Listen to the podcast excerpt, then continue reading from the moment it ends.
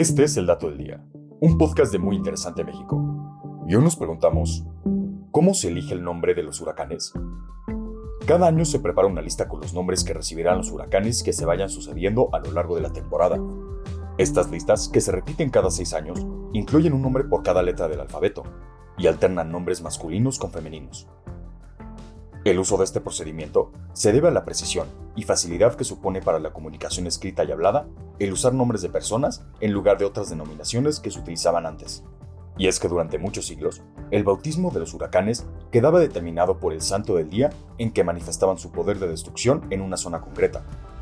Por ejemplo, en 1825, el huracán de Santana sería recordado por azotar Puerto Rico el 26 de julio. A finales del siglo XIX, el meteorólogo australiano Clement L. Wright fue el primero en referirse a huracanes utilizando nombres propios de mujeres, sobre todo nombres bíblicos. Ya en 1953, en los Estados Unidos se decidió identificar a las tormentas con nombres de mujer. Con ello se abandonaba la tradición de nombrarlas mediante el alfabeto fonético. Más tarde, en 1978, comenzaron a incluir también nombres de hombres en las tormentas del Pacífico Norte-Oriental. La unificación llegó cuando un año más tarde, la Organización Meteorológica Mundial y el Servicio Meteorológico de Estados Unidos decidió alternar nombres de hombres y mujeres para el nombramiento de tormentas. Cada zona del planeta que sufre huracanes, ciclones o tormentas tropicales tiene su propia lista de nombres.